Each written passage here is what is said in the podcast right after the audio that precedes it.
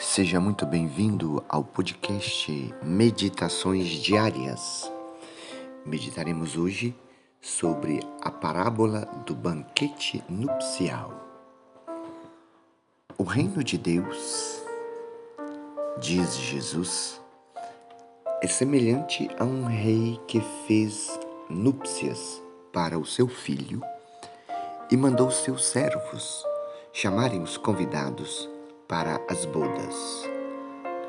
Mas os convidados desprezaram o convite e lá se foram, um para sua casa, outro para o seu negócio. Deixaram o convite.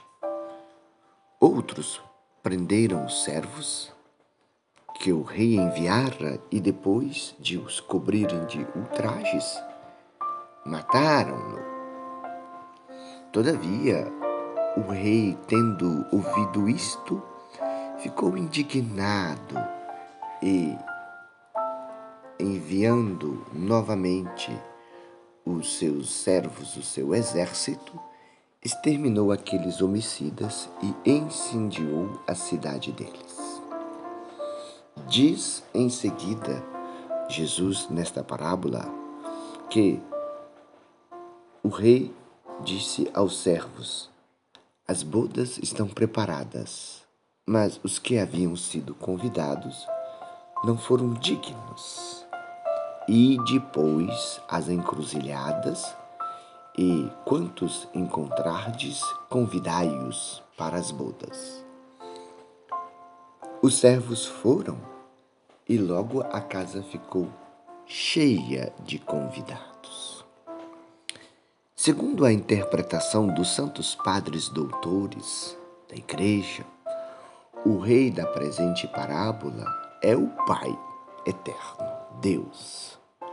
O esposo é o Filho, Jesus Cristo. E a esposa, nesta núpcia, neste casamento, nesta boda, a esposa é a Igreja Católica.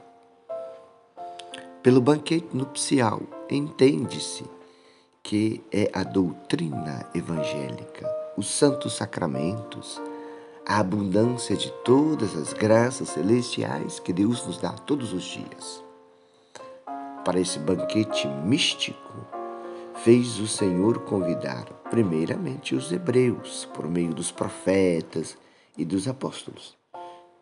Mas grande parte deles desprezaram o convite. E em lugar deles foram convidados os gentios, os pagãos, nós, que andávamos no caminho largo da perdição. Como diz Paulo, éramos escravos.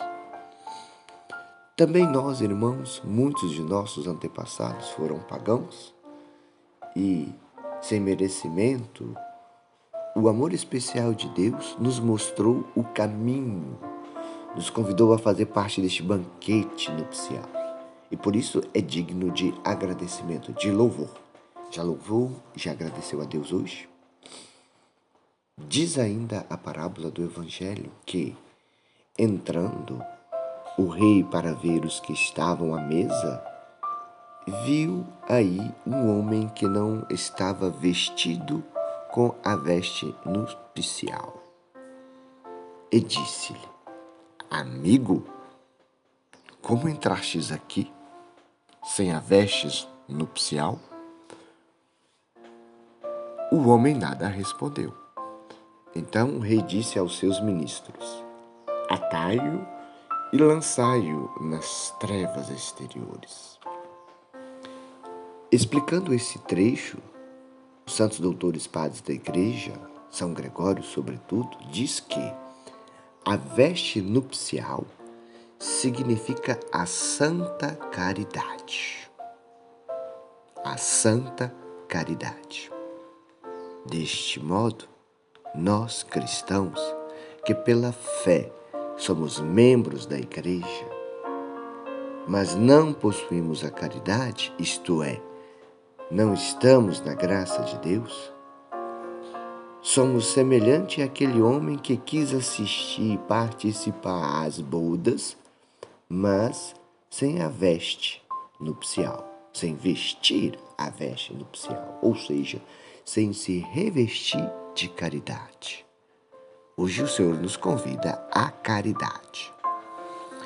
Por isso, no dia do juízo universal, que ninguém sabe quando será, será pronunciada contra aqueles que não possuem a caridade a mesma sentença daquele infeliz e sofrerá os tormentos da alma e do corpo. Para que isso não aconteça, revista-se da caridade. Lembre-se, caridade, amor. Tomara que seja pequeno número destes cristãos insensatos e que nós não estejamos no número deles, que não põem as obras em harmonia com a fé. Todavia, o mal está crescendo em toda parte no mundo mas nós somos construtores do bem, da paz. Para nos ensinar, o Senhor conclui a parábola dizendo que são muitos os chamados, mas poucos os escolhidos. Que nós escolhamos hoje viver a caridade. Oremos. Meu Jesus, Agradeço-vos por ter me chamado com tamanho amor ao banquete místico da vossa igreja e me ter tolerado por tanto tempo, apesar de não estar vestido devidamente com as vestes nupciais. Pesa-me de vos ter voltado as costas e resolvido estou a dar-me todo a vós.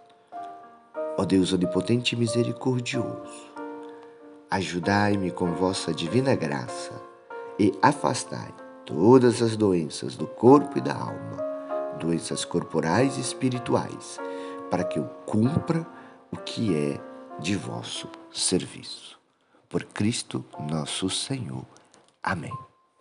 Ó doce coração de Maria, seja minha salvação. O Senhor esteja convosco, Ele está no meio de nós. O Senhor te abençoe e te guarde. O Senhor te mostre a sua face e conceda-te sua graça. O Senhor volva o seu rosto para ti e te dê a paz.